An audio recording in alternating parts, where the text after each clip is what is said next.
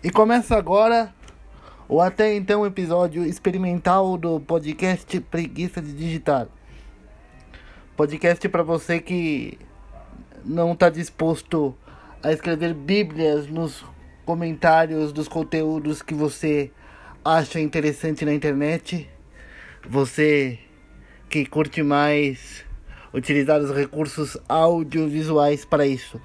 A ideia é justamente essa. Toda vez que eu encontrar um conteúdo na internet que suscite um debate que eu considere interessante e no qual eu possa acrescentar, não precisar gastar dedo com comentário que não tem nenhuma garantia de que vai ser lido nem nada disso.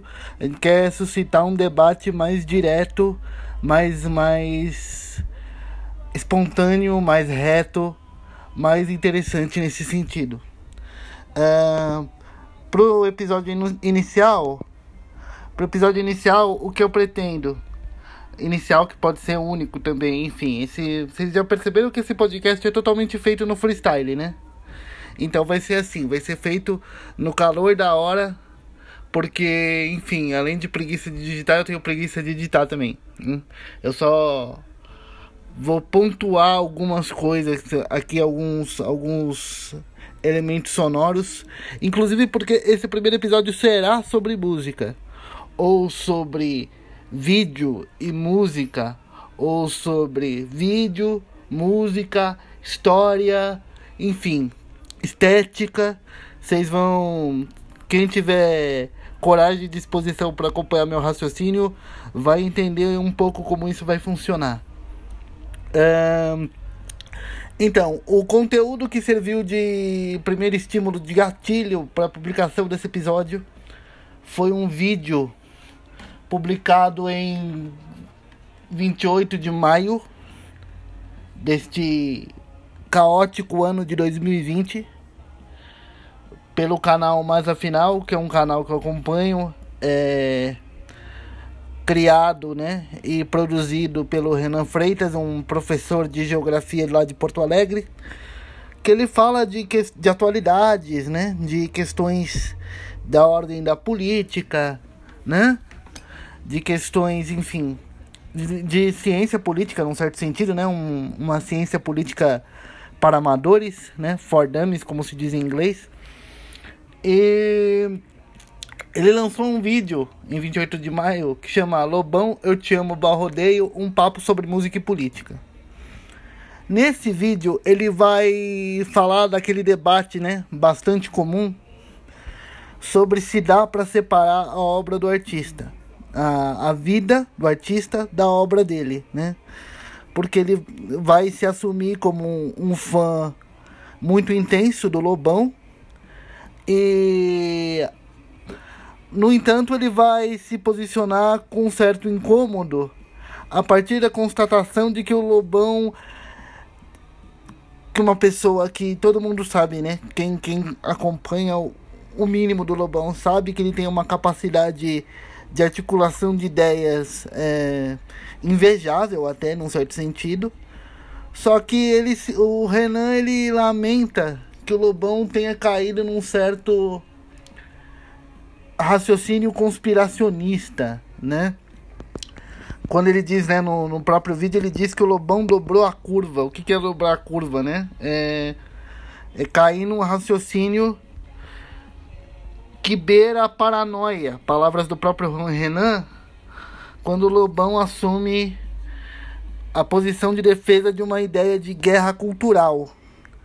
Guerra cultural, bom, a gente vai entrar nesses detalhes depois. Mas o meu episódio não é sobre isso, na verdade. O meu episódio é sobre uma questão meio periférica, né? Porque ele começa, o Renan começa o vídeo falando que apesar, né, das divergências aí políticas, ele concorda quase que integralmente com as posições de análise musical que o Lobão faz. E isso inclui o que? A ideia de que o Lobão defende que a MPB como gênero, né? foi contaminada por um certo espírito zona sul do Rio de Janeiro lá nos anos 60, de tal forma que os artistas que a gente hoje associa com a MPB não eram populares, né? Caetano, Gil, Chico, né? Na, naquela época, pelo menos, não eram artistas de massa, certo? Aí o meu ponto é, aí esse, esse é um, um comentário que eu faço ao Renan, né? Pela, no contexto da origem do termo MPB, esse popular não tem a ver necessariamente com popularidade, certo? Se você pegar o contexto em que surge a nomenclatura MPB, não tem relação com popularidade. Esse popular tem mais a ver com um projeto político, digamos, do que qualquer outra coisa. Eu até diria que, num certo sentido, esse termo MPB é um anacronismo persistente o contexto que gerou o, o rótulo, a categoria, o gênero, não existe mais. Ou pelo menos foi muito alterado. No entanto, o rótulo permanece, como se esse contexto de alguma forma ainda persistisse. No meu ponto de vista, não persiste. Porque, vamos voltar aqui, né? Uh, como, eu, como eu disse, esse podcast vai ser todo no freestyle. Então eu vou dar informações as quais não necessariamente eu vou, ter fonte, né? Uh, informações que são de documentários que eu, que, eu, que, eu, que eu ouvi, que eu vi, né? Uh, naquele período ali do final dos anos 90, começo dos anos 2000 da TV Cultura principalmente, mas que eu não tenho nome. Talvez eu até vá incluir na edição se eu encontrar trechos desses filmes e no, na descrição do episódio eu dê os nomes necessários. Mas não vai ser o caso durante a gravação do episódio. Então, o contexto da origem do termo MPB é algo ali entre 65 e 66 né? Sim, um cenário carioca, um cenário em que a indústria fonográfica brasileira, né, se já, se ainda hoje é concentrada no, no Rio de Janeiro e em São Paulo, naquela época era muito mais. E esse termo ele surge no Rio de Janeiro a partir do que vai convencionar se chamar de segunda geração da bossa nova. Uma geração, pelo que se diz, a principal diferença da segunda geração da bossa nova para a primeira é que a segunda geração da bossa nova era mais engajada, mais politizada, principalmente à esquerda, certo?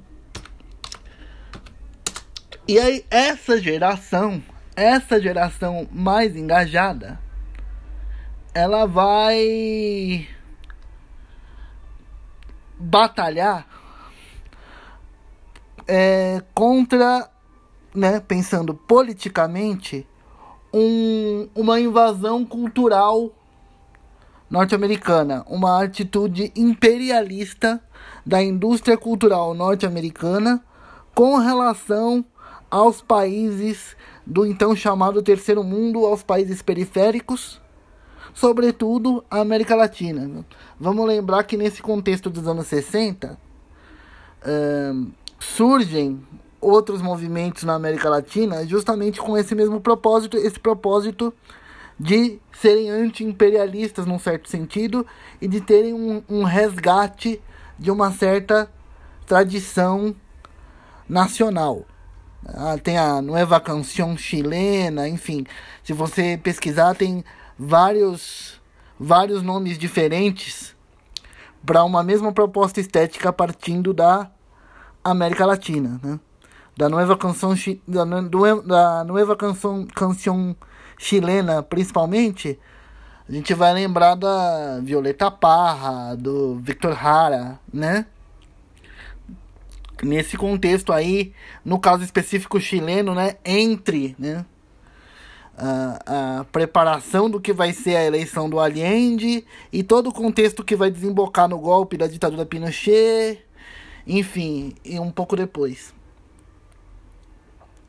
Então eles tinham esse projeto, esse projeto de combater o a invasão cultural norte-americana que vai redundar na famosa marcha contra a guitarra elétrica. Engraçado que muito dessa história vai acontecer de fato no, em 67, né? Você tem a marcha da guitarra elétrica e depois o Festival da Record, que eu vou falar mais pra frente. Ah, por que a marcha contra a guitarra elétrica? Porque eles tinham. Esse pessoal do MPB tinha esse medo, e a guitarra elétrica era um símbolo dessa invasão cultural norte-americana, dessa atitude imperialista, certo? Só que nós temos uma questão aí. Essa segunda geração da bossa nova, ela era mais engajada, mais politizada que a primeira, certo? É, era uma informação importante. Era uma geração universitária, certo? Era uma geração que tinha interesse em resgatar uma música tradicional né, brasileira, do, do Brasil profundo, para usar uma expressão comum da época, certo? Só que sendo da classe média universitária, principalmente do Rio de Janeiro, certo? E. Bom, a grande questão é que não eram eles que produziam essa música do Brasil Profundo. Eles tinham contato com essa música do Brasil Profundo e, e, e, e tentavam é, trazer elementos dessa música do Brasil Profundo que não era a do ambiente social deles. Esse é um ponto interessantíssimo, importantíssimo de se colocar. Música popular brasileira, por quê? Porque era uma música que tentava o resgate desse Brasil profundo. Desse Brasil, digamos, até ingênuo, purista, se dá para falar assim. Né? Uh, então, o meu ponto é esse: popular não é sobre popularidade, é sobre essa intenção, uma intenção política de se colocar contra a cultura massificada, a indústria cultural, o, o, o imperialismo norte-americano, sabe? Essa, essa divisão injusta, né? Na transmissão de valores, né? De valores culturais, de valores sociais por meio da arte, né? Popular, esse popular da MPB tem mais a ver com uh, uma intenção, um projeto político e depois, né? O que eu vou chamar de anacronismo persistente do que com a ideia de que esses artistas faziam ou fazem sucesso, né? Tanto é que nas primeiras vezes em que esses artistas são mencionados como um grupo coeso, o termo é música popular moderna, né? É, ao mesmo tempo popular e moderna, né? Numa, num, num país como o Brasil, às vezes isso chega a ser contraditório, né? Porque a modernidade chega primeiro para a elite. Mas enfim, esse é outro papo. Uh... E aí a gente tem, digamos, oficialmente, né? Então, 65, 66 surge esse termo, MPB, para classificar essa segunda geração da bossa nova. Eu acho pessoalmente que o momento em que essa segunda geração da bossa nova se coloca musicalmente pela primeira vez com, com evidência é o show Opinião. Nara Leão, João do Vale, Zequete, que é um show feito basicamente de voz e violão, né? É, sim, um show extremamente engajado politicamente. Vamos lembrar que o golpe militar de 64 tinha acontecido há pouco tempo. É, e o interessante do caso do show Opinião é que ele parece formatado para representar essa intenção. Quando ele reúne um sambista do Morro do Rio de Janeiro, o Zequete, um cantor de ritmo regional nordestino, o João do Vale, e uma cantora de bossa nova, né? A capixaba radicada no Rio de Janeiro, que é a Nara Leão. Depois a Nara se ausenta e esse show fica 100% nordestino quando entra a Maria Bethânia, né? É, pelo, é por meio do sucesso da Maria Bethânia em substituir a, a Nara, sobretudo quando ela interpreta a música Carcará, que é uma música, né, que traz a carga regional nordestina pro show. Quando a Bethânia interpreta Carcará, ela se torna a mais nova estrela da nova, né, do novo conceito de MPB. Hum. Acontece o show opinião, acontece, né, essa começa a ficar corrente esse uso do termo MPB. Aí começa a se fomentar uma certa disputa de tribos, uma disputa de espaço na mídia entre o que se chamou de MPB e o que se chamou de Jovem Guarda. Por que, que a Jovem Guarda não é tratada como música popular brasileira? Porque tem guitarra. Porque é tributária da música jovem internacional. Dizem, inclusive, né, que é o maior esforço de um país não falante de língua inglesa em produzir a sua própria versão da bitomania. Eu, particularmente, tenho minhas ressalvas, porque eu não sei onde é que, por exemplo, a Rita Pavone entra nisso. Hum. E a própria versão original de Era um Garoto que, como eu, amava os Beatles e os Rolling Stones, é italiana. Não sei como que entra a Itália nisso. Eu acho que a Itália tem um papel importante, porque é o país que vai receber a mais direta influência americana. Influência anglo-saxã, né? Principalmente americana, mas a gente não vai esquecer os ingleses, né, que fizeram a tal da invasão britânica dos anos 60, mostrando que a Inglaterra também fazia rock and roll, né? Beatles e Rolling Stones notadamente, mas mas muitas outras coisas também incluídas. Um, aí surge a Jovem Guarda, que é essa, essa forma de se fazer rock em português, né? Iê, iê, iê, né? É, que é por causa da, de She Loves You, da música dos, dos Beatles, né? Do refrão chiclete, né? She Loves You, yeah, yeah, yeah. Hum? Então, a Jovem Guarda, ela vem com essa proposta. Que é qual proposta? Né? É a proposta de colocar o Brasil num cenário daquilo que a gente vai chamar depois de música pop, né? dizer que o Brasil não está afastado do mundo, né? E aí vai rolar isso. A gente também quer fazer o que os Beatles fazem. A gente consome o que os Beatles fazem, então a gente quer fazer o que os Beatles fazem. Então surgiu essa polarização. Que é uma polarização que fica mais materializada quando surgem os programas de TV, né? Então, o fino da bossa é pro pessoal da MPB. O Jovem Guarda é pro pessoal da Jovem Guarda. Pra quem, quem gosta de rock, vai no Jovem Guarda. Quem gosta de MPB ou de samba, essencialmente, né? Porque nesse momento dos anos 60, pelos pela classe média universitária, zona sul do Rio de Janeiro, né?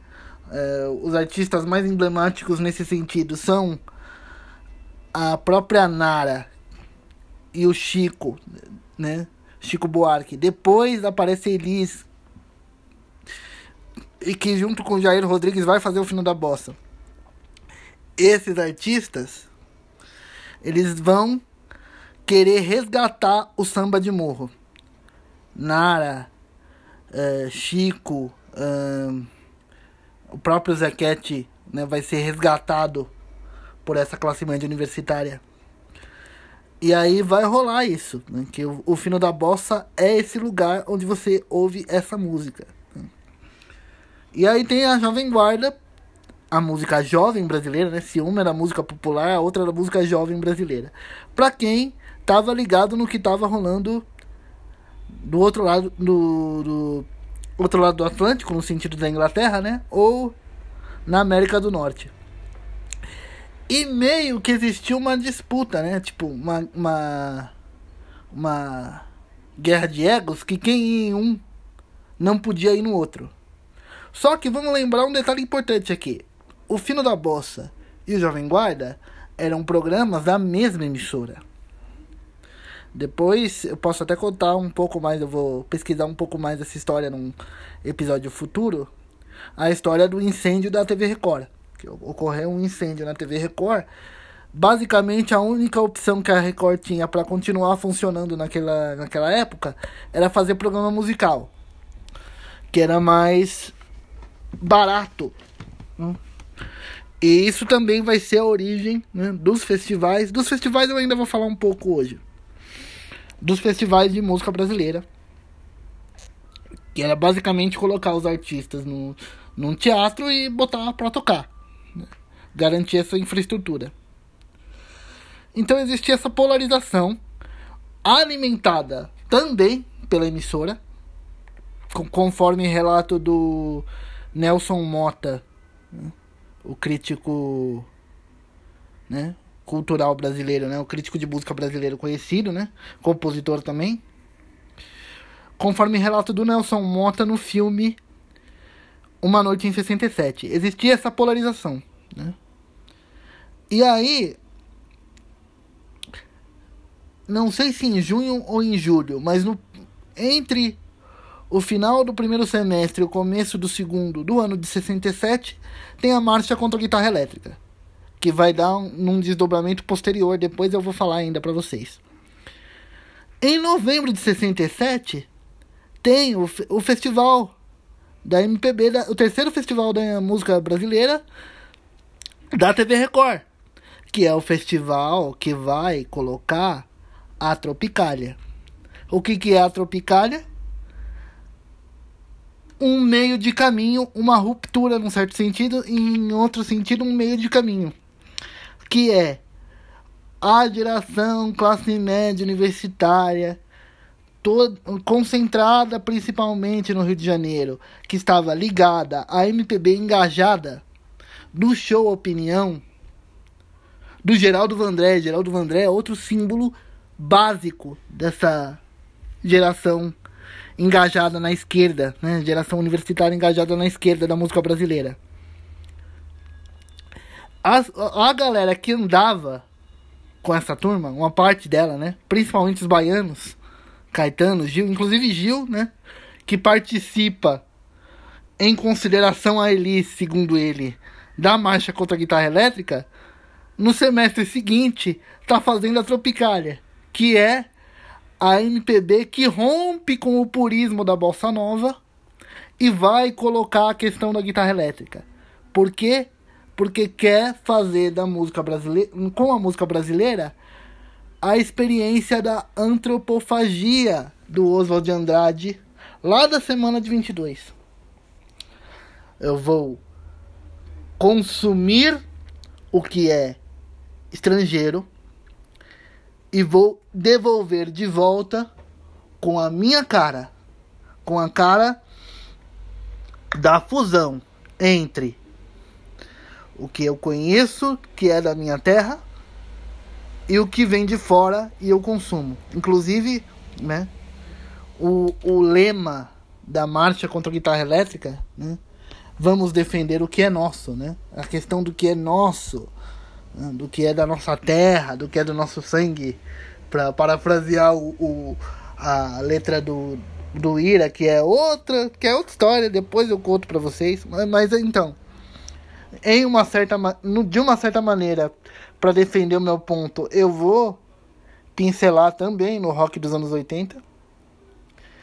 Um, de tal forma que quando surge a Tropicália, vai dar uma confusão muito grande.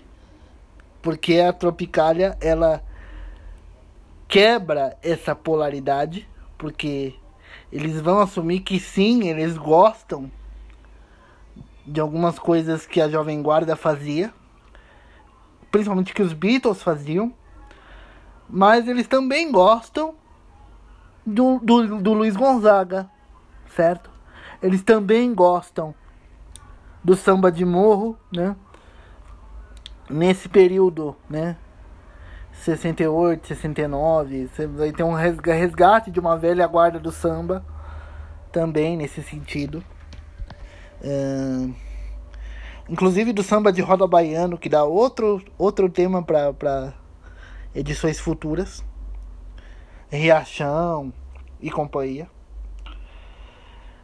De tal forma que quando surge né, a tropicália, isso vira de pernas pro ar.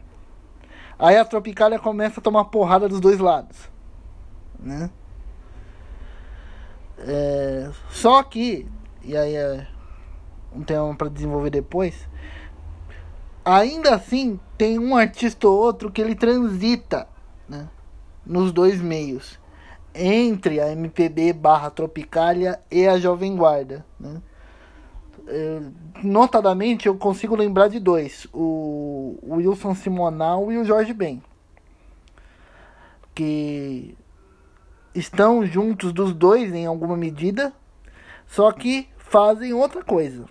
Que não é nem Tropicália, nem MPB, nem Jovem Guarda. É o lance deles, é o sambalanço, é a pilantragem, é outra história. Mas enfim, se você procurar, você acha o, o, o Simonal e o Jorge Ben com as duas turmas. Né? E aí eu vou retomar o vídeo do Renan, porque ele, né, pensando o popular, né, o termo popular da sigla música é, MPB que representa a música popular brasileira como sinônimo de popularidade no sentido de sucesso comercial, ele vai lembrar do Benito de Paula e do Odair José. Na ordem do vídeo do Odair José e do Benito de Paula. E aí eu vou considerar, né, duas coisas, né? nenhum desses artistas é considerado de MPB. Agora, no que será o segundo bloco do episódio, a gente, eu vou falar de casos específicos de artistas que foram sucesso comercial nesse período dos anos entre os anos 60 e os anos 70, que o Renan menciona no vídeo mas que estão colocados fora da caixinha da MPB. Ele menciona o Odair José e o Benito de Paula. Começando pelo caso do Odair José. Ponto número um. Nenhuma dúvida de que ele é tributário, né? De que ele é um cara que escutou muito a Jovem Guarda. Aliás, enfim, vocês já perceberam que eu faço muitos parênteses. Deixa eu abrir mais um aqui. Uh, o que se vai se chamar nos anos 70 de música brega, produzida principalmente no Nordeste ou com artistas nordestinos que fazem a migração para o Sudeste, é o que? É a antropofagicamente falando, Olha aí um, um elemento que a Tropicália já tinha percebido é, se materializando numa constatação prática. Né? A música brega é a interpretação, a reinterpretação da Jovem Guarda para quem ouviu é, baião, forró, sabe, na infância.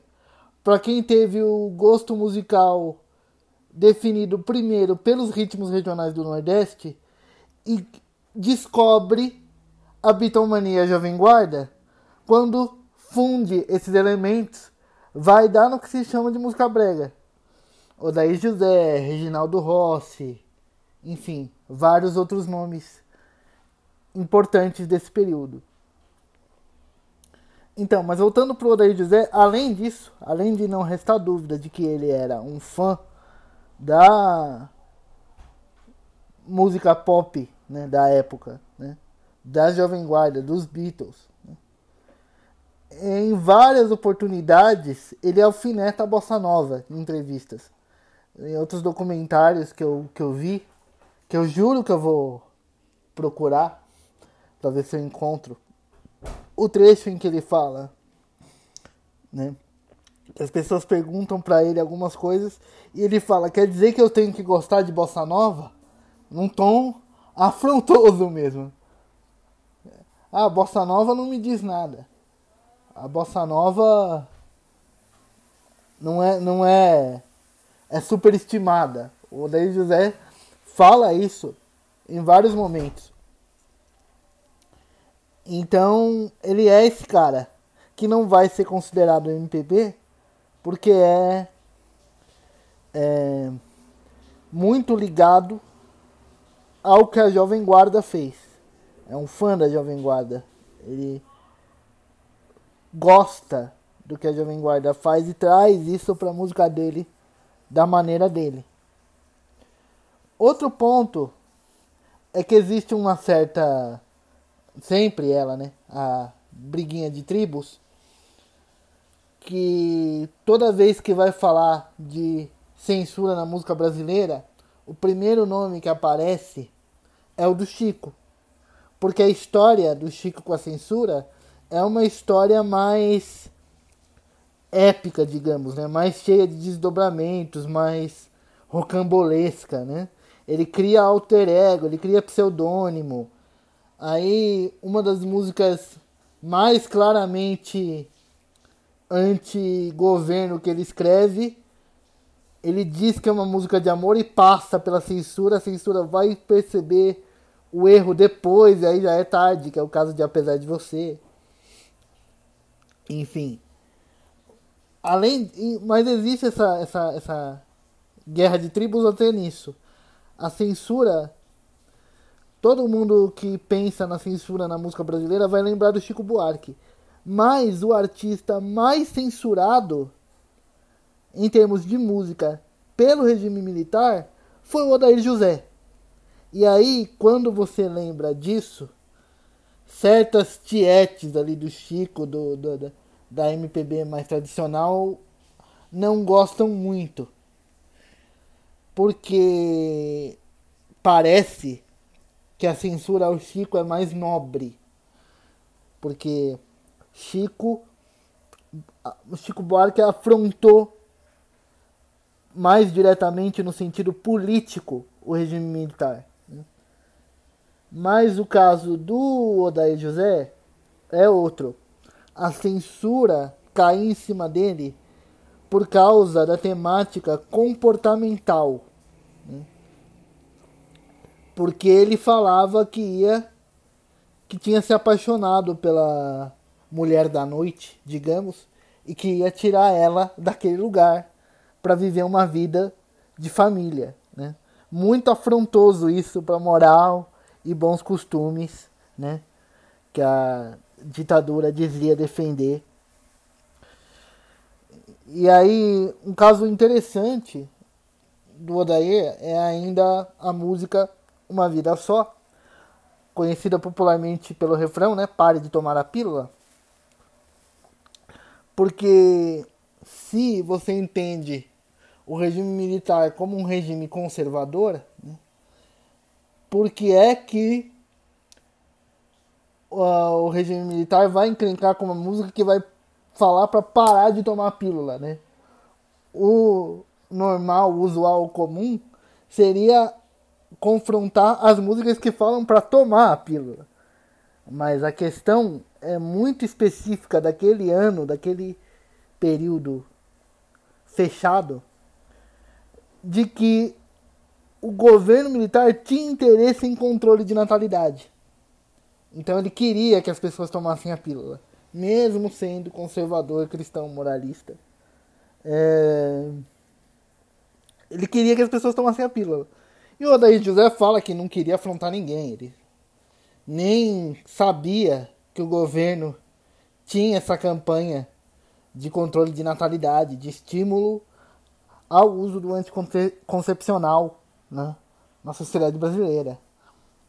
Ele só queria contar a história do cara que queria que a mulher parasse de tomar a pílula para eles terem um filho. Ponto. Eu até diria que bem mais recentemente o Odair produziu discos e músicas que falam de política no sentido mais estrito, mas naquela época essa não era uma questão para ele. E, entendeu? E aí o pessoal da MPB, quando lembra que por causa da pílula, ele foi mais censurado pela ditadura do que o Chico, que falava de política no sentido estrito, tem uma parte da galera que não curte muito. Então acho que isso também acaba influenciando na ideia de que o Daí José é outra coisa e outra coisa necessariamente pior, né, nessa perspectiva. Esse é o Odair José. Vendeu o disco pra caramba, né? E em outro momento ele vai afrontar mais diretamente a moral religiosa com o álbum O Filho de José e Maria. Só que isso já é final da década de 70, 79, e já tinha a anistia no horizonte. Então, né, a censura prévia, a ideia de que você ia censurar antes da música chegar na, na rádio, antes da música tocar no evento público, já estava caindo por terra.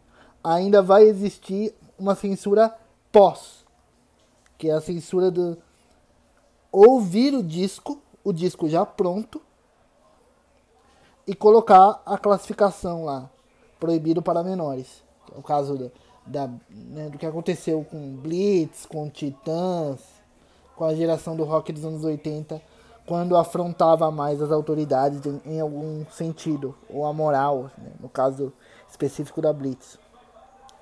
É... Eu vou aproveitar, eu vou aproveitar que eu tô falando do Daí José que não gosta de bossa nova para colocar uma alfinetada minha aqui. Né? É, como eu falei no início, o rótulo de MPB surge com o que se chamou de segunda geração da bossa nova que era uma geração mais declaradamente engajada, mais declaradamente de esquerda, que se dizia contra o imperialismo cultural norte-americano, sobretudo. Correto? Pois então, vamos lembrar que a segunda geração da bossa nova gostava do que a primeira geração fazia e que, portanto, deveria saber muito bem que a bossa nova não existiria se não tivesse consumido muito jazz norte-americano? Né? Não, somos contra a invasão, mas a gente faz jazz, né? Vou deixar aqui a, a alfinetada para vocês, né? Vamos, né? A gente é purista, mas a gente pega o jazz norte-americano, mistura com samba, cria um negócio chamado bossa nova gosta pra caramba, mas guitarra elétrica não pode. Enfim, contradições do ser humano. Mas enfim, eu falei do Odair José, agora eu vou falar um pouco do Benito de Paula. O Benito de Paula. É, preciso confirmar essa informação, mas eu acho que vendeu ainda mais discos que o Odair chegou em algum momento a ameaçar a hegemonia do Roberto Carlos na, no universo da canção popular. Depois eu vou falar mais desse rótulo da canção popular, que eu acho que é o mais adequado, se é para se é para falar de rótulos para certos artistas, do que MPB, canção popular. Mas eu vou tratar disso mais pra frente. talvez o Renan pudesse falar, tivesse mais interessado em falar naquilo que está categorizado como canção popular. Uma canção popular que é diferente da MPB porque não tem essa base classe média universitária. É uma coisa muito mais conectada com a cultura de massa. Mas enfim. Então, o, vamos admitir aqui que o soberano da canção popular entre os anos 60 e os anos 80 foi o Roberto Carlos. Né? E, e ele continua sendo essa figura, a figura mais próxima da unanimidade de massa que a música brasileira produziu. Claro que ninguém é unânime, mas é a figura mais próxima do, do, da unanimidade. Então, o Benito de Paula chegou a ameaçar por um certo período essa soberania, essa hegemonia do Roberto. O lance do, do Benito é que os caras mais puristas contraditoriamente, segundo eu apurei, até o Jorge Benjor, que é um cara que trabalhava muito essa questão da fusão musical, torceu o nariz para o que o Benito fazia, porque o Benito é um pianista. Benito fez samba com piano no primeiro plano. Piano que, né, no imaginário popular, sobretudo brasileiro, é um instrumento da elite. É um instrumento de quem teve formação clássica. Né? Mas enfim. Uh, então, o pessoal torcia o nariz a princípio, porque o Benito fazia, né, os sambistas mais puristas, pela questão do uso do piano. Aí vem a Rita Lee e faz uma música chamada Arrombou a Festa, que diz, né? O ref, é um, é, ela, engraçado que ela começa num refrão, né? A primeira estrofe ela vai ser repetida mais para frente como refrão. Ai, ai, meu Deus, o que foi que aconteceu com a música popular brasileira? Eles falam sério, todos eles levam a sério, mas esse sério me parece brincadeira. É... E o primeiro verso depois dessa introdução barra refrão é alguma coisa como E lá vem o Benito e seu amigo Charlie Brown, lembrando os, lembrando os nossos tempos do velho e chato Simonal. Hum? A Rita Lee, uma artista de rock, uma artista que com os Mutantes foi fundamental para o surgimento da, da, da Tropicália, né? torce o nariz pro Benito também. Porque ela diz que ele é só uma uma um tapa-buraco, digamos, do legado do Simonal depois que o Simonal cai em desgraça por é, complicações de ordem política, né? Simonal considerado o cara que entregava os artistas pro DOPS, pros milicos. Aí tem aquele documentário Ninguém Sabe do que dê. Que ao mesmo tempo que defende essa tese de que ele não entregava os artistas, não nega que ele tinha uma aproximação muito arriscada com o pessoal do DOPS. Né? Enfim. E, e, se a gente encarar o Benito como um tapa-buraco né, do, do, do, do Simonal, ele vai ser. Ele vai ser persona não grata da chamada MPB. Por mais que a Rita Lee se entenda e tenha feito várias coisas no sentido do rock, não tem como negar que ela participou da experiência da MPB como tropicalista em, em algumas entrevistas ela se diz mais tropicalista do que roqueira. Que é por isso que ela vai, num outro momento, flertar com a disco music, flertar com bolero, até num certo sentido, mesmo que seja no tom da galhofa, né? Que ela é sempre essa figura muito debochada, ela vai transitar por vários gêneros, ela não vai se sentir presa a nenhum gênero. Por isso ela se diz mais tropicalista do que roqueira. Mas, inegavelmente, ela tem história na MPB, como rótulo de MPB, né? e vai torcer o nariz pro Benito de Paula. E aí eu me lembro que eu tava fazendo pesquisas de outras coisas de música brasileira que eu tava afim de escutar. Eu cheguei num artigo do começo da, da década de 2000 da revista Bis, se eu não me engano, finada revista Bis, sobre um disco de uma banda chamada Os Brasões.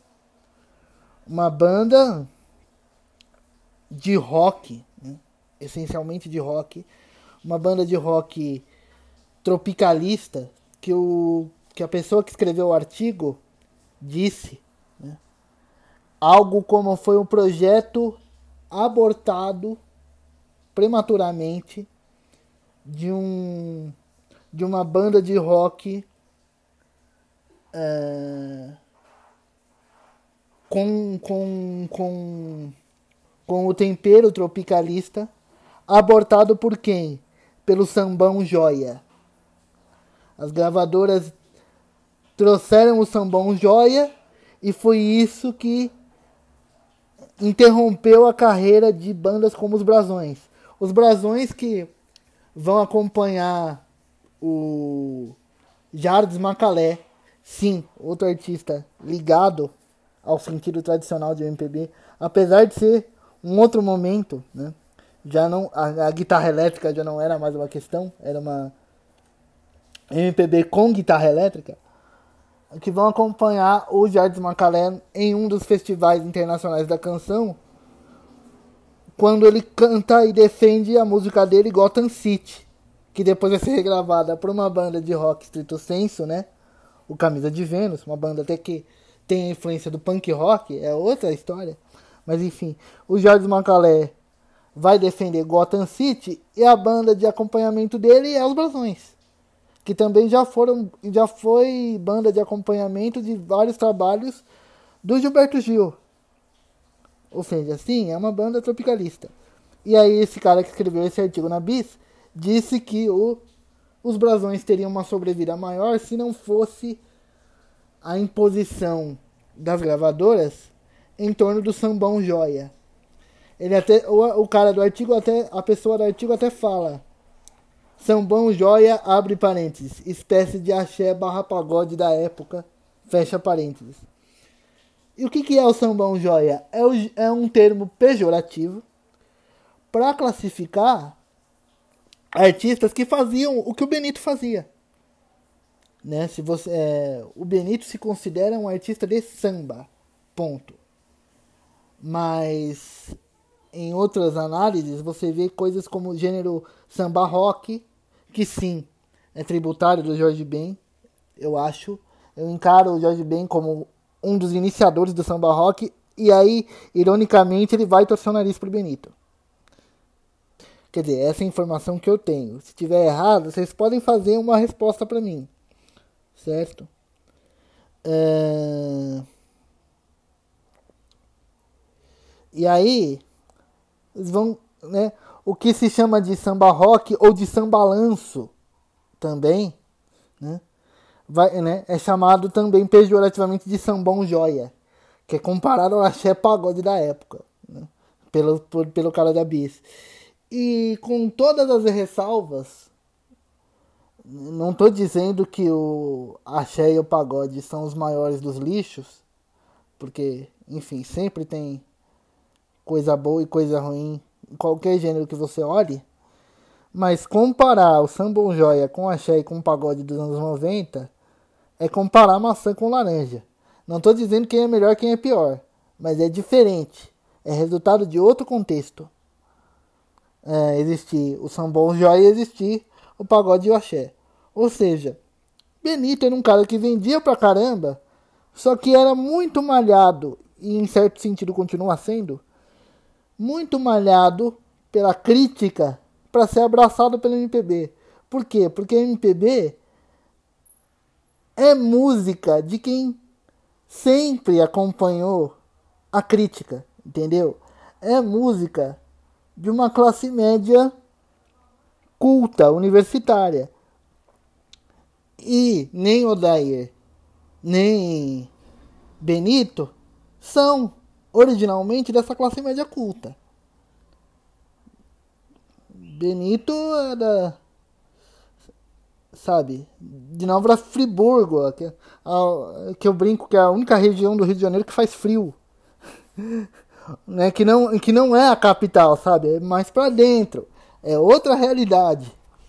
É, não é necessariamente um lugar onde as novidades chegam com toda a força, não. O, o Benito curte samba, curte Ataúfo Alves, ah, inclusive certos sambistas que têm o seu valor, mas que não foram, ou pelo menos não tanto quanto outros, né, resgatados pela Tropicália. Então você percebe aí né, como que estão tá colocadas as coisas. E esses caras, renegados pela, pela crítica e pela classe média universitária, são os caras que vão vender muito disco. O o Dair, o Benito, o Reginaldo Rossi, enfim. E aí o que acontece? Por que, que eu falei antes do termo canção popular? Eu trombei primeiro com esse termo, canção popular, com é, a partir de artigos sobre o antigo prêmio Sharp de música brasileira que de uma certa forma continua com o prêmio Tim de música brasileira, mas eu não sei se o prêmio Tim mantém as mesmas, as mesmas categorias, mas eu acho que não. Mas eu me lembro, isso, né, um período ali, segunda metade dos 80, é, um pouco pra frente ali, anos 80, 90, se eu não me engano, desde o final dos 70, depois eu confiro. É, que você tem, basicamente, o prêmio se estruturava da seguinte maneira: prêmio de cantor, de cantora, de grupo e de revelação, subdivididos por gênero. Então tem o prêmio de pop rock, o prêmio de MPB, o prêmio de música regional e o prêmio de canção popular. Perceba que MPB está separada do regional. Então a ideia da MPB como uma continuidade da música regional não existe mais. MPB é uma coisa, música regional é outra. E perceba que canção popular e se você e, e, eu vou falar aqui de algumas pessoas que ganharam o prêmio Sharp que sem dúvida venderam mais discos é, ao longo dos anos no bruto do que os artistas de MPB canção popular é outra coisa canção popular é o sucesso radiofônico Em algum momento Caetano, Gil, Chico vão vender muito disco? Vão. Mas eles vão vender muito disco depois que não existe mais a questão do imperialismo americano. Depois que houve a, a assimilação da música pop internacional pela música brasileira. Depois que a passeata contra a guitarra elétrica fica datada. Mas eu ainda vou retomar um pedacinho da passeata da, da guitarra elétrica quando eu for falar de algumas coisas. Depois dessa, dessa confusão toda entre guitarra elétrica e música popular brasileira. Enfim. Agora eu vou dar uma pausinha só para vocês verem no próximo bloco como que existe uma diferença bastante clara entre o que, que é MPB e o que, que é canção popular. E o Odair e o Benito são grandes nomes da canção popular, que foram rejeitados por um motivo ou por outro, de estético ou até ideológico, num certo sentido, porque o, o Benito ele tem algumas músicas dele que são ufanistas. E no meio da classe média universitária dos anos 70, não era muito legal você ser ufanista, porque ser ufanista era puxar o saco do regime militar. E né? A classe média universitária não estava muito afim de fazer isso.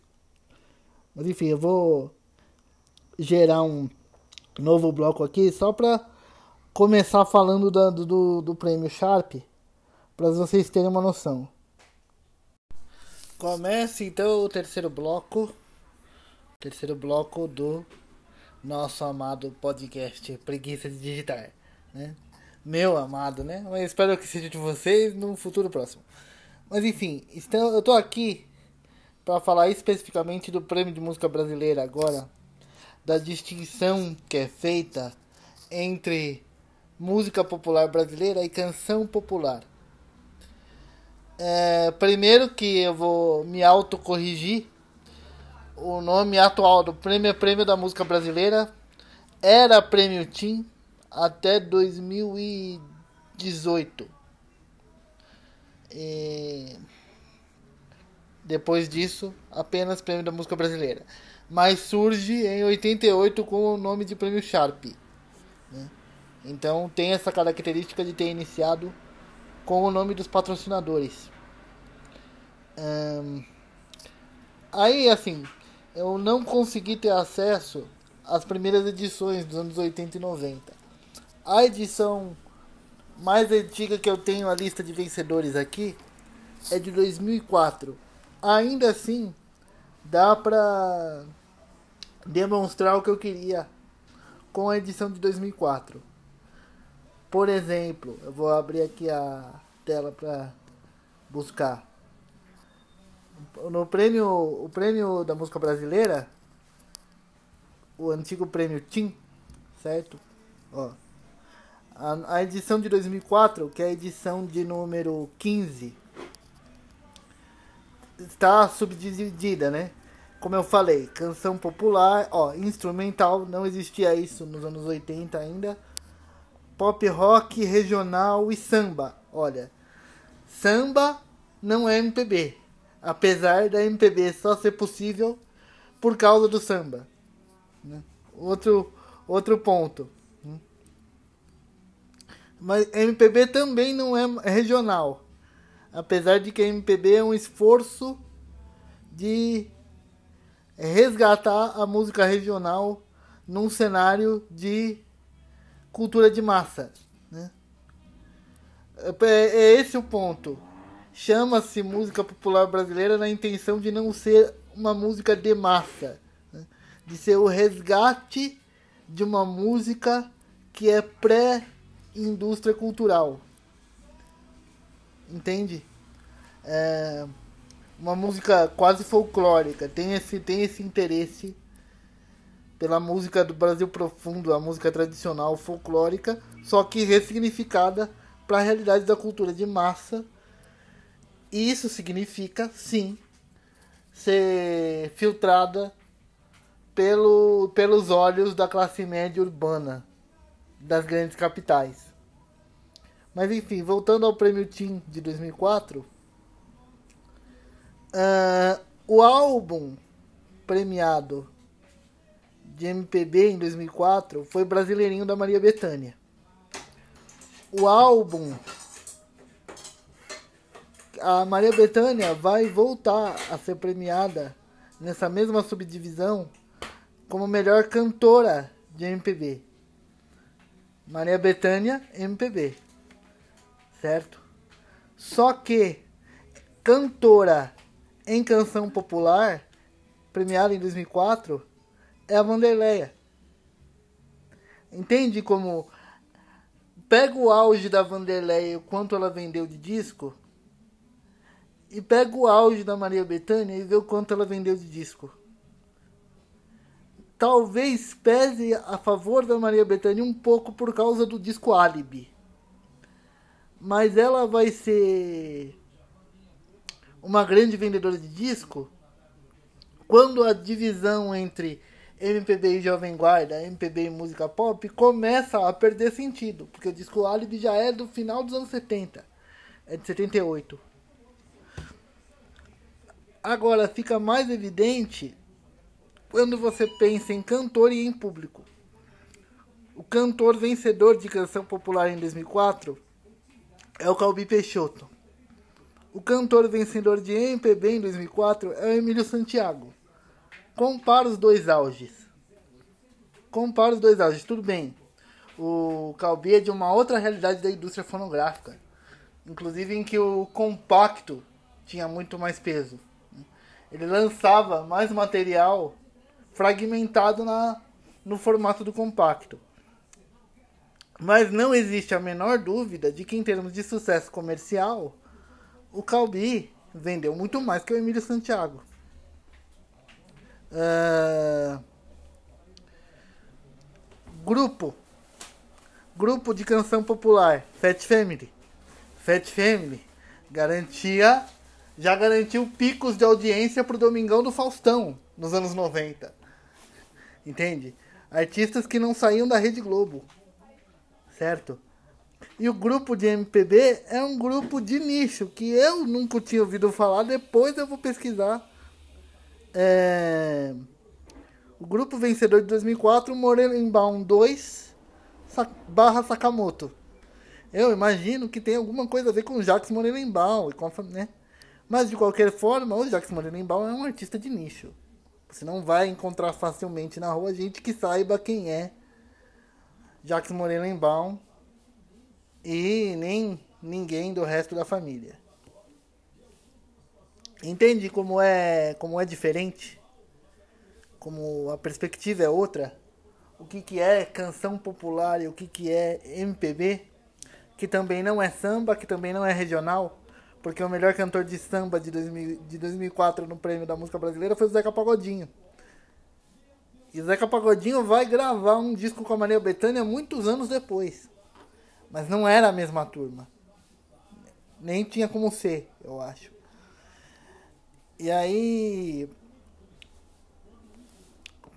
Quando, gente, quando eu falo que, que a MPB é um ritmo essencialmente de classe média, também não é um juízo de valor. Por quê? Porque o próprio Carlos Lira, da Bossa Nova, né, ele vai dizer em, entrevistas que eu vi que sim, é, ele vai participar de alguma coisa diferente que vai dar na bossa nova, porque abre aspas, minha mãe odiava os cantores do rádio. Fecha aspas, né? E a gente queria tocar samba de um jeito diferente num violão, diferente de não tocar com a mão aberta, como se diz, né? E aí eu vou falar para vocês esse novo jeito é derivado do jazz e eles queriam se afastar daquilo que era a cultura de massa da época. O Chico Alves, né? Uh, o Lupicínio Rodrigues. Queriam se afastar do, do, dessa coisa. Né? Aí o meio de campo seria o Mário Reis. O Mário Reis foi um cara que cantava já em outro tom, num tom mais baixo, que tinha, que fazia sucesso no meio do samba daquele período dos anos 30, 40, começo dos 50, mas que já cantava de outra maneira. Né? E tem gente que vai dizer que a bossa nova só é possível porque houve um salto de qualidade técnica nos microfones, a partir do qual ficou possível, ficou viável cantar num tom mais baixo cantores anteriores a esse período tinham que ter potência vocal, porque nada garantia que o microfone ia amplificar o suficiente para todo mundo do teatro ouvir o que o cara tava cantando. É... Então, é, Benito, Odair são nomes da canção popular, não da MPB. Aí, aí eu vou, vou fazer um retorno para a questão da Tropicália. Como eu falei, tanto Jorge Ben quanto Simonal, eles transitaram entre a Jovem Guarda e a MPB, eles fizeram meio que parte das duas turmas. O Jorge Ben era vizinho do Roberto Carlos. Inclusive, outro cara importante nessa história é o Tim Maia, porque Tim Maia é um cara que trouxe a dinâmica da soul music para a música brasileira. Trouxe a informação da música negra da América do Norte. Mas hoje em dia ele toca nas rádios segmentadas ditas de MPB. Meu palpite, se você me permite a polêmica, né? Meu palpite é que se o Tim Maia nunca tivesse feito o disco racional, ele não seria considerado hoje um artista de MPB. Ele ficaria na canção popular. Porque o Tim Maia racional virou cult.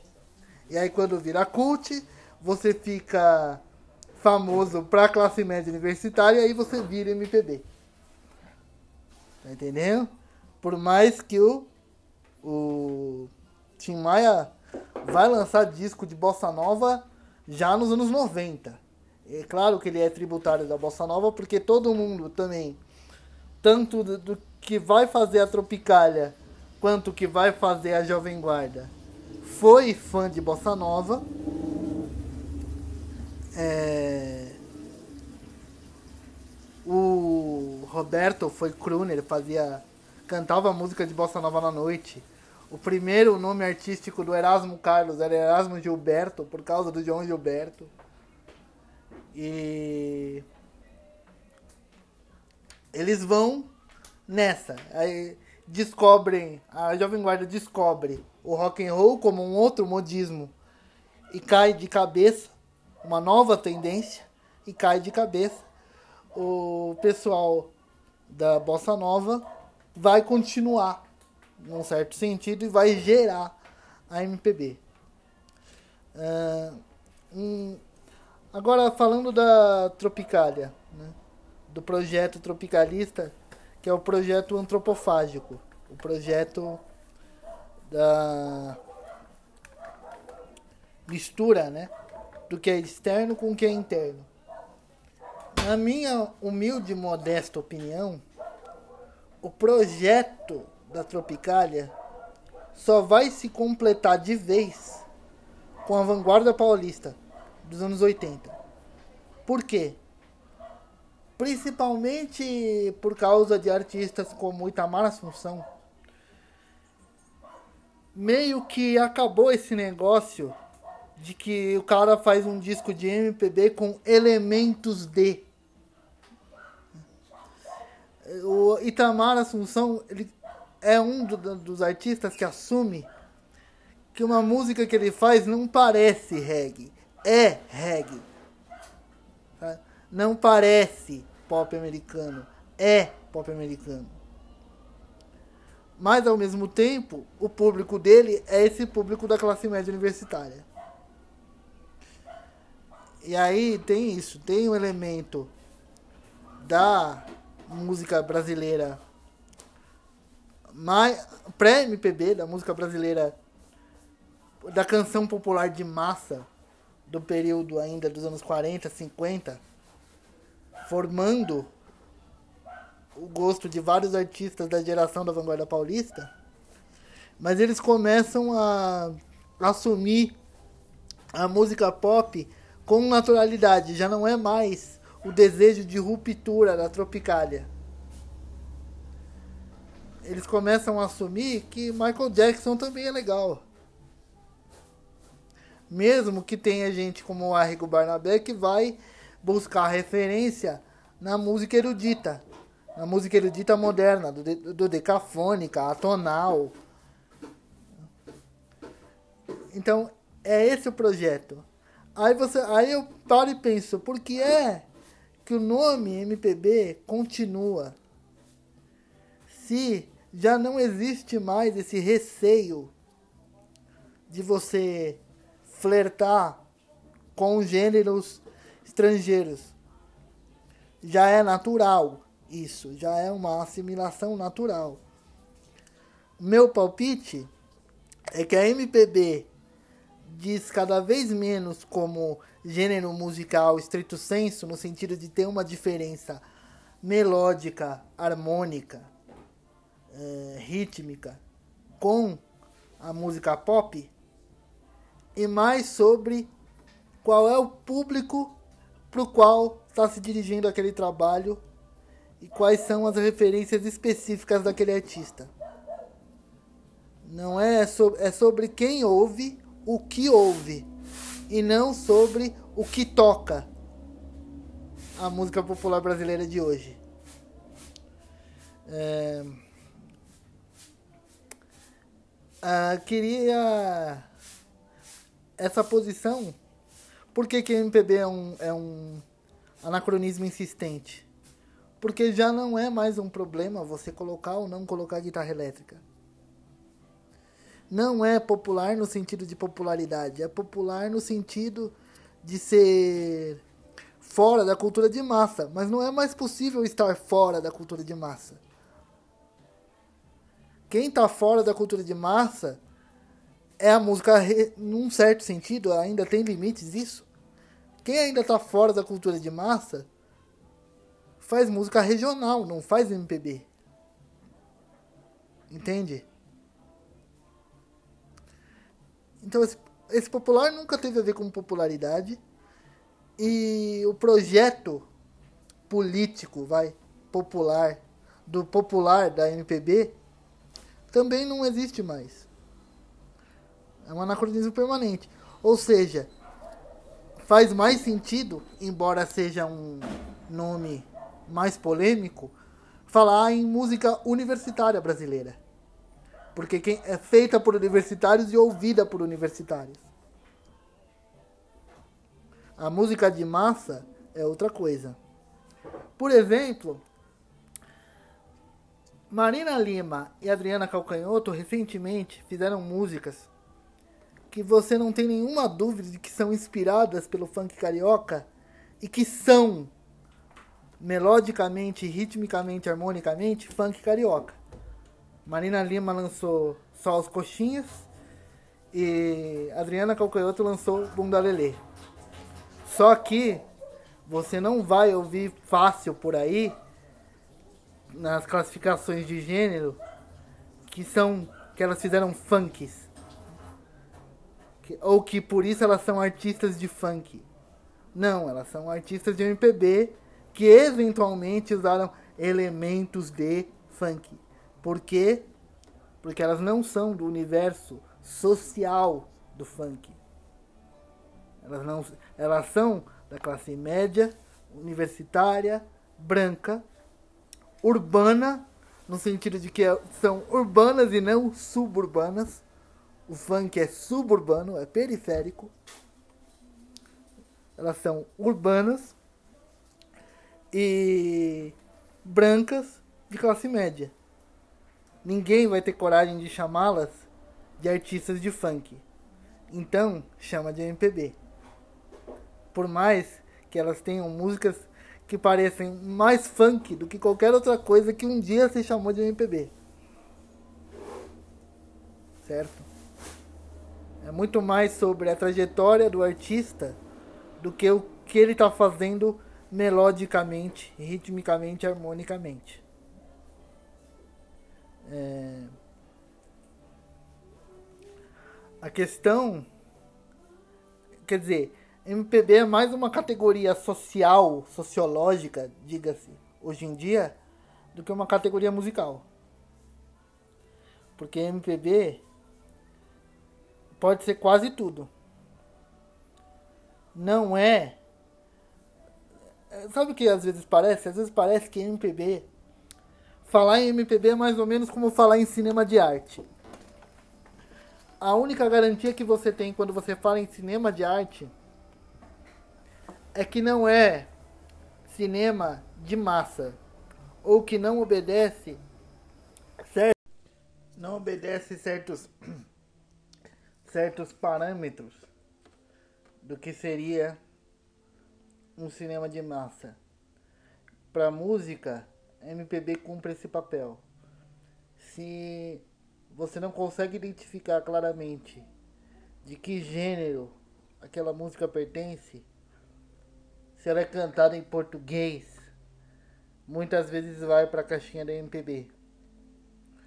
É, porque não obedece os parâmetros já conhecidos dos gêneros é, da cultura de massa. Não parece rock, não parece né? Black music, então chama de MPB, mas por uma decisão unilateral quase preguiçosa. Enfim, eu encontrei aqui agora as informações a respeito do primeiro do primeiro prêmio Sharp, do prêmio Sharp de música brasileira, que foi entregue em 1988. Eu queria falar porque mais do que o prêmio de 2004, ele dá uma medida mais exata do que é a diferença entre canção popular e MPB. Por quê? Por exemplo, o o melhor álbum de canção popular do Prêmio Sharp de Música Brasileira de 1968 é Sábado, do José Augusto.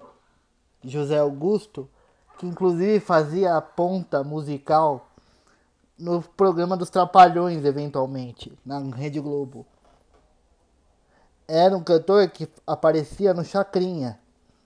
Né? É, esse, é desse cara que a gente está falando. O melhor álbum de MPB é Passarinho, do Tom Jobim.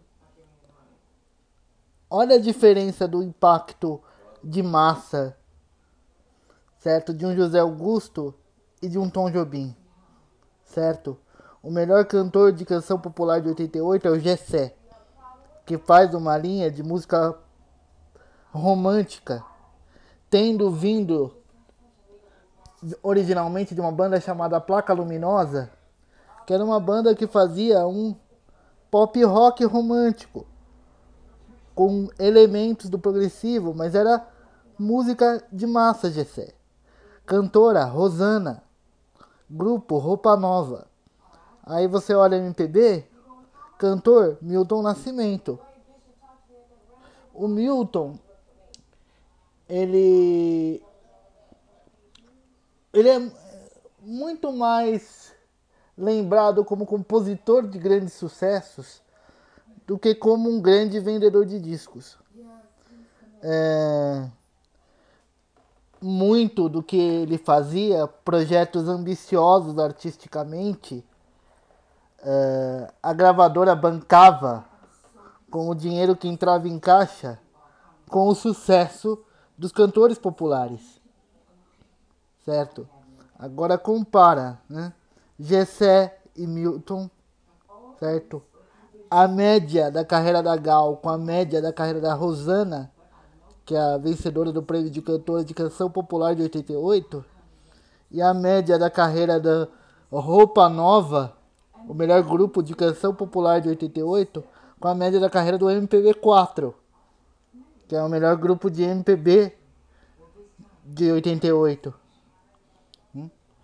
O MPB4, os maiores sucessos do MPB4, aquilo que coloca o MPB4 numa inegável contribuição para a música popular brasileira é ter sido o grupo vocal de apoio do Chico Buarque na época dos festivais. Né? São eles que cantam Roda Viva. Né? Mas em termos de sucesso de massa, é claro que o Roupa Nova responde por muito mais do que o que o MPB4 respondeu. Entende?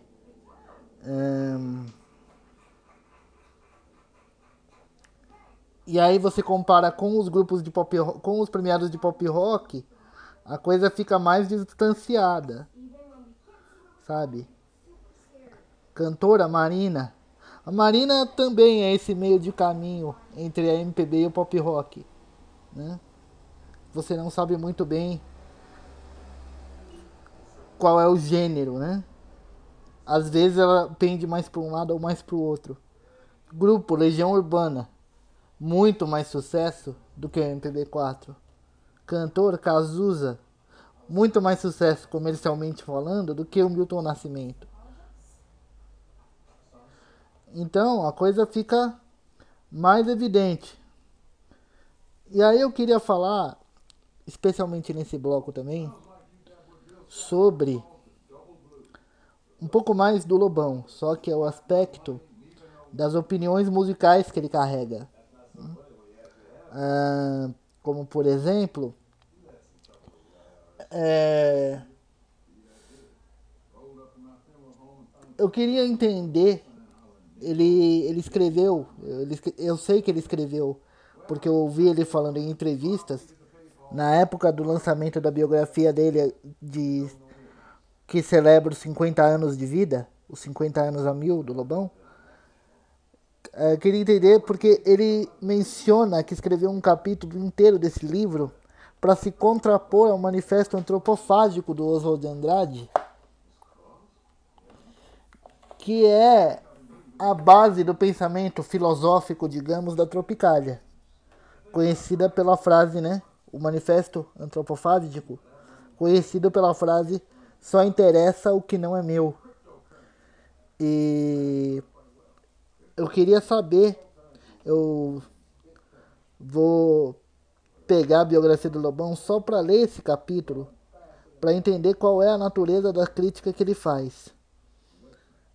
Porque corre-se o risco, para quem não lê, e já parte do pressuposto de que ele vai criticar o manifesto antropofágico, corre-se o risco de aceitar que ele está criticando uh, as, eh, o manifesto mais ou menos nos, nos, nos termos de um certo purismo. E se for assim,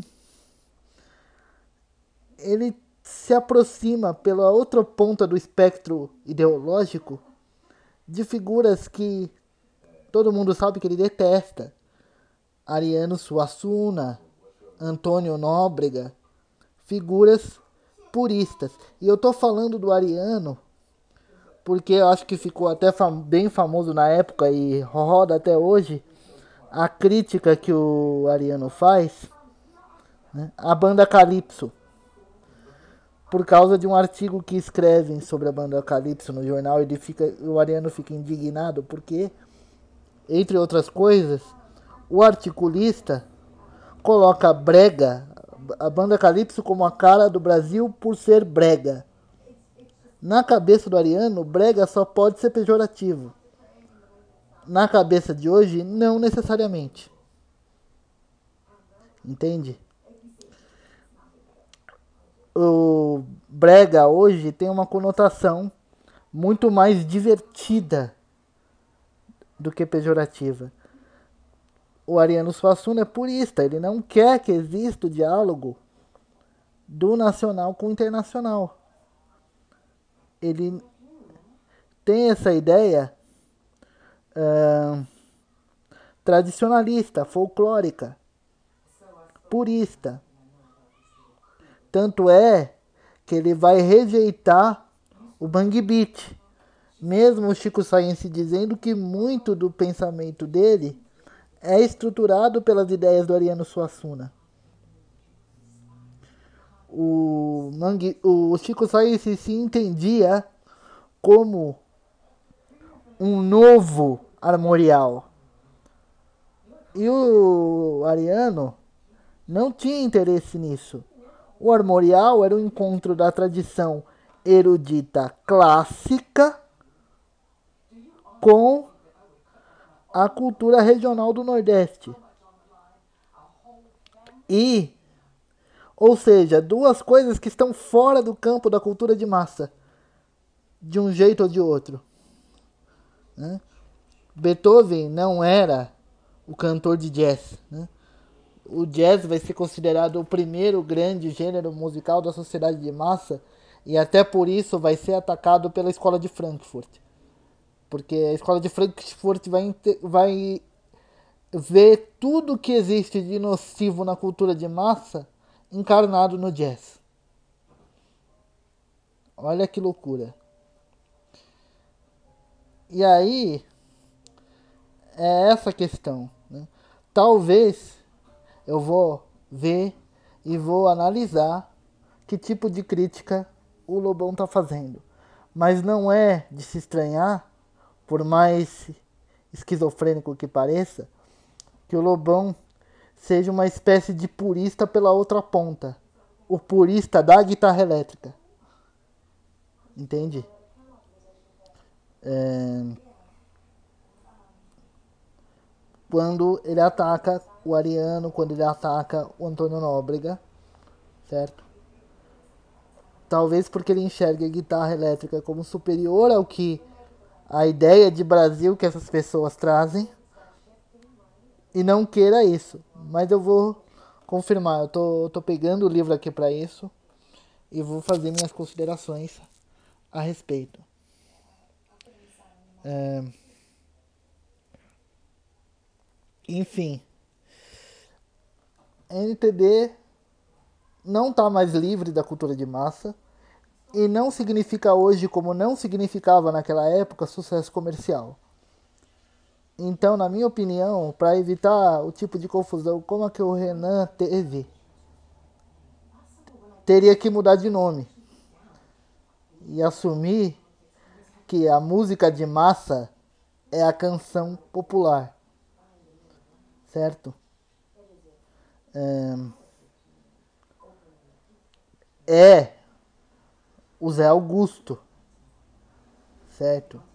E não o Dori Caymmi, certo? É o Gessé, não Emílio Santiago. Claro, né? Não é. Porque hoje em dia as coisas são outras, mas vocês estão entendendo onde eu quero chegar, né? Não é o Tom Jobim, é o Fat Family. Entende? não é o o João do Vale, é a banda Calypso. Agora vou conferir para ver como que é de fato qual é a natureza da crítica que o Lobão faz ao manifesto antropofágico. Porque por alguma razão muito esquisita, talvez pela outra ponta, ele acabe concordando que esse negócio de misturar pode não ser tão interessante e fazer coro com a galera da passeata contra a guitarra elétrica. E aí, aproveitando que eu falei sobre a passeata da guitarra elétrica, por que, que eu disse em algum momento que a passeata da guitarra elétrica vai ter um desdobramento futuro? Porque a passeata acontece no em 67, no mesmo ano em que acontece o Festival da Música Popular de 67 na Record, em que a Tropicália põe as cartas na mesa. Ali está o primeiro registro prático do que é a proposta da Tropicália. E isso significa exatamente que é onde aparecem Alegria, Alegria, Domingo no Parque, São São Paulo, Meu Amor, que é o, o, o vencedor do prêmio do júri né, daquele ano. E. Enfim. Mas, isso em 67, 68. Em 69 o festival já proíbe, dá um passo atrás e proíbe o uso de guitarra elétrica. Esse festival que é vencido por sinal fechado do Paulinho da Viola. Por que que deu esse passo atrás, né? Fica essa pulga atrás da orelha. Por que que deu esse passo atrás? E aí você tem, nesse meio ter, tempo, 68, 69, a, a ditadura apertando o cerco, né? Contra os artistas da MPB. E em 69, Caetano e Gil partem presídio. Acho que esse é o momento definitivo em que morre a questão que polarizava entre MPB e música pop. Definitivamente a guitarra elétrica não é mais uma questão. Tanto que quando Caetano e Gil voltam do exílio, a música já está muito menos purista. A música brasileira já está muito menos purista. E aí você vai começar a ver, né, se eles voltam em 71, 72, que no final da década de 70, esses artistas que já têm 10 anos de estrada, esses artistas que são revelados pelos festivais de MPB, que estão associados com a MPB e com a Tropicália, com a MPB tradicional, engajada, e com a Tropicália depois, eles vão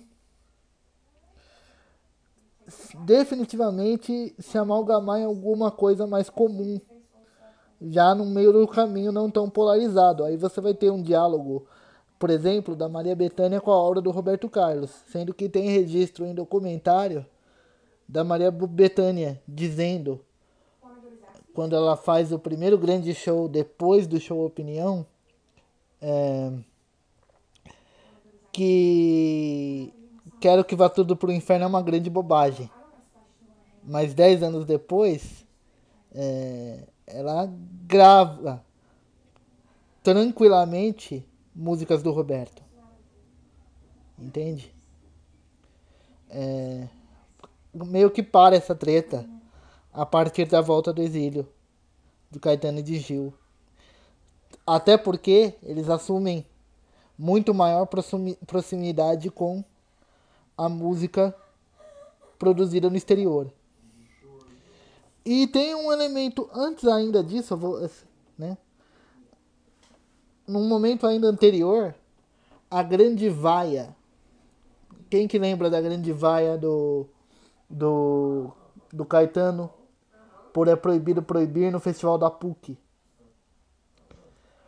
O que que é essa vaia? Essa vaia ela não necessariamente vem da direita, tá? Não é uma vaia motivada pelo conteúdo político da letra. É uma vaia que tem duas explicações conhecidas. A primeira é que ainda era chocante o Caetano se apresentar à maneira tropicalista. Ele se apresenta com um tipo de roupa e um tipo de cabelo que choca a plateia, a plateia é formada pela esquerda universitária da MPB tradicional. A plateia da esquerda universitária da MPB tradicional vê aquela figura como uma figura que se rendeu ao gosto da cultura de massa, à cultura norte-americana imperialista. É uma geração que ainda está ligada, aquela plateia daquele festival da PUC ainda está ligada à mentalidade da marcha contra a guitarra elétrica. E rejeita aquela estética e rejeita outro elemento.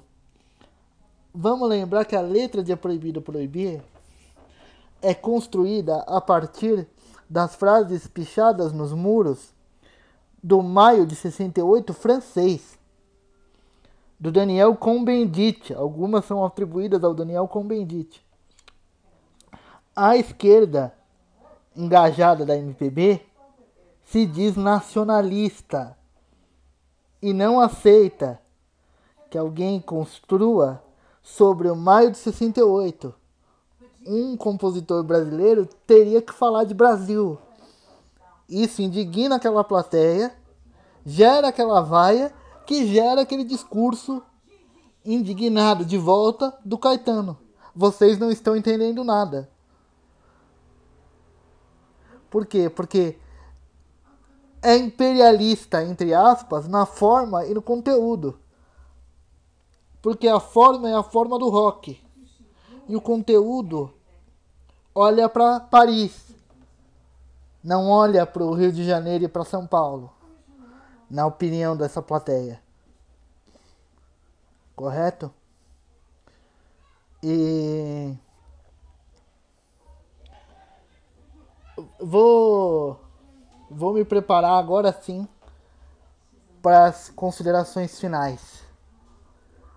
Agora vou dar uma pausa aqui importante, mas eu espero que vocês tenham entendido até, o, até aqui qual é o meu ponto. Até o próximo e último bloco. Bom, corre-se o risco e assume-se o risco de que fazendo um episódio no freestyle a gente cometa umas imprecisões e mude de planos no calor da hora. Vai ser esse o caso. Um, porque mesmo tendo ouvido o Lobão falar que tinha escrito um texto contra o Oswald de Andrade é, durante a divulgação da biografia, não é na biografia que o texto está. A biografia está num livro posterior chamado Manifesto do Nada na Terra do Nunca. Ah, o texto, né? A, contraria, a, a contra-argumentação do manifesto antropofágico. Eu acho que isso vai exigir um episódio específico. Por isso, a mudança de planos. Vou pedindo contribuições para quem tiver tido a paciência de ouvir até aqui. Se você tiver um vídeo, um texto, um podcast, algum assunto que você queira escrever páginas e páginas de texto não tenha muito tempo. Sei lá, apresente seu ponto para mim que a gente pode lançar um episódio, um roteiro, sei lá, para falar sobre isso. É, conteúdo é, do universo da cultura, né? Filmes, livros, músicas, hum, da cultura e da ciência, vamos estabelecer assim, né? da cultura e do conhecimento científico, para debater, para reposicionar, para colocar outras perspectivas. E eu vou também é, pedir a contribuição dos canais de música que eu acompanho, que vão receber esse link. Eu espero que eles prestem atenção no que eu, te, no que eu falei até esse momento. Né? Notadamente, eu vou. Estou falando dos canais de música e do Mas Afinal, que é o canal que tem o vídeo que gerou a questão toda, né? É... E o Mas Afinal e também o Musicalia, que é um grande canal voltado especificamente para música brasileira, o Vinilteca, que também o Vinilteca eu acho que tem um grande trabalho sobre o que é a música pop desse período dos anos 60, 70, 80, 90 e do que é essa canção popular, do que é a música que vira trilha de novela, né? desse período aí entre 60 e 90. Né? Então vai ter o Musicalia, o Vinilteca, o Mas Afinal, o Júlio Victor, o antigo canal tá na capa, né? que é um produtor musical jovem que me fez reavaliar uma série de perspectivas que eu tinha a respeito da música pop e da, do papel da música né, na, na vida das pessoas. E o Alta Fidelidade, que o Alta Fidelidade é mencionado porque pelo, pelo Renan Freitas do Mais Afinal, porque se o vídeo do Renan é o estímulo para eu gravar esse podcast, o estímulo para gravar o vídeo do Renan é uma entrevista que o Lobão faz, essencialmente sobre música, porque ele faz o, um guia politicamente incorreto do rock brasileiro dos anos 80. E ele tem uma entrevista com o Luiz Felipe Carneiro do Alta Fidelidade. A partir dessa entrevista, o Renan diz: concordei com quase todos os pontos que ele coloca, inclusive esse ponto que eu expliquei aqui que é um que é um erro um erro compreensível, tá? É só para contribuir para o debate, não é para dizer que, eu, que ninguém é burro, não. Mas esse erro conceitual que o Renan fez de associar o rótulo de MPB com o sentido de popularidade comercial. Não, a popularidade comercial tá com outra galera, que é identificada por outro rótulo, canção popular. É. Dá para dizer bem ao gosto do Lobão, né? Que comprou a narrativa da guerra cultural para ser reavivada, né? Guerra, é, se fala, a esquerda falava em guerra cultural nos anos 60 e antes, né? por causa desse combate ao, ao suposto imperialismo.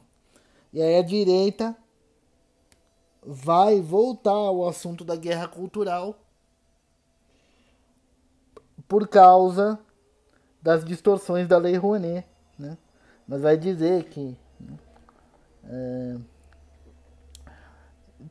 pela direita dos anos pela esquerda dos anos 60 ou pela direita de hoje, do ponto de vista da cultura, a Guerra Fria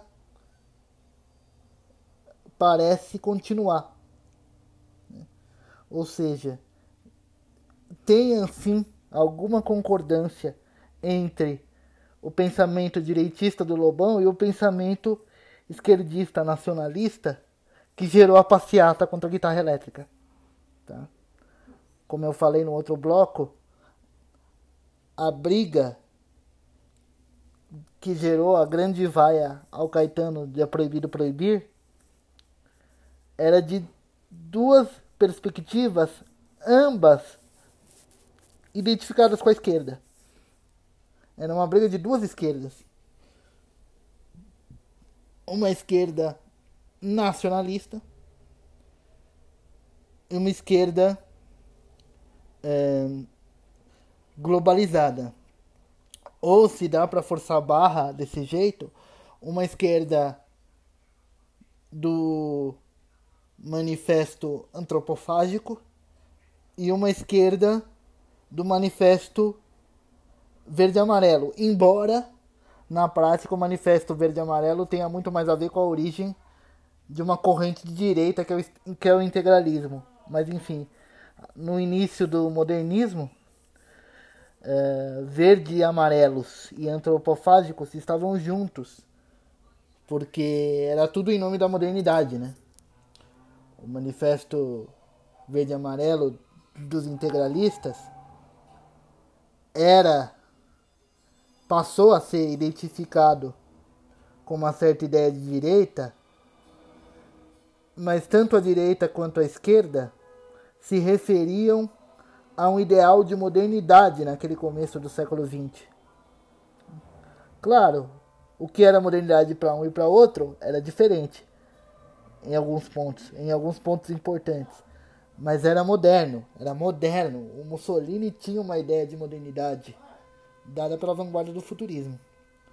E os e os e a esquerda tinha o futurismo russo. E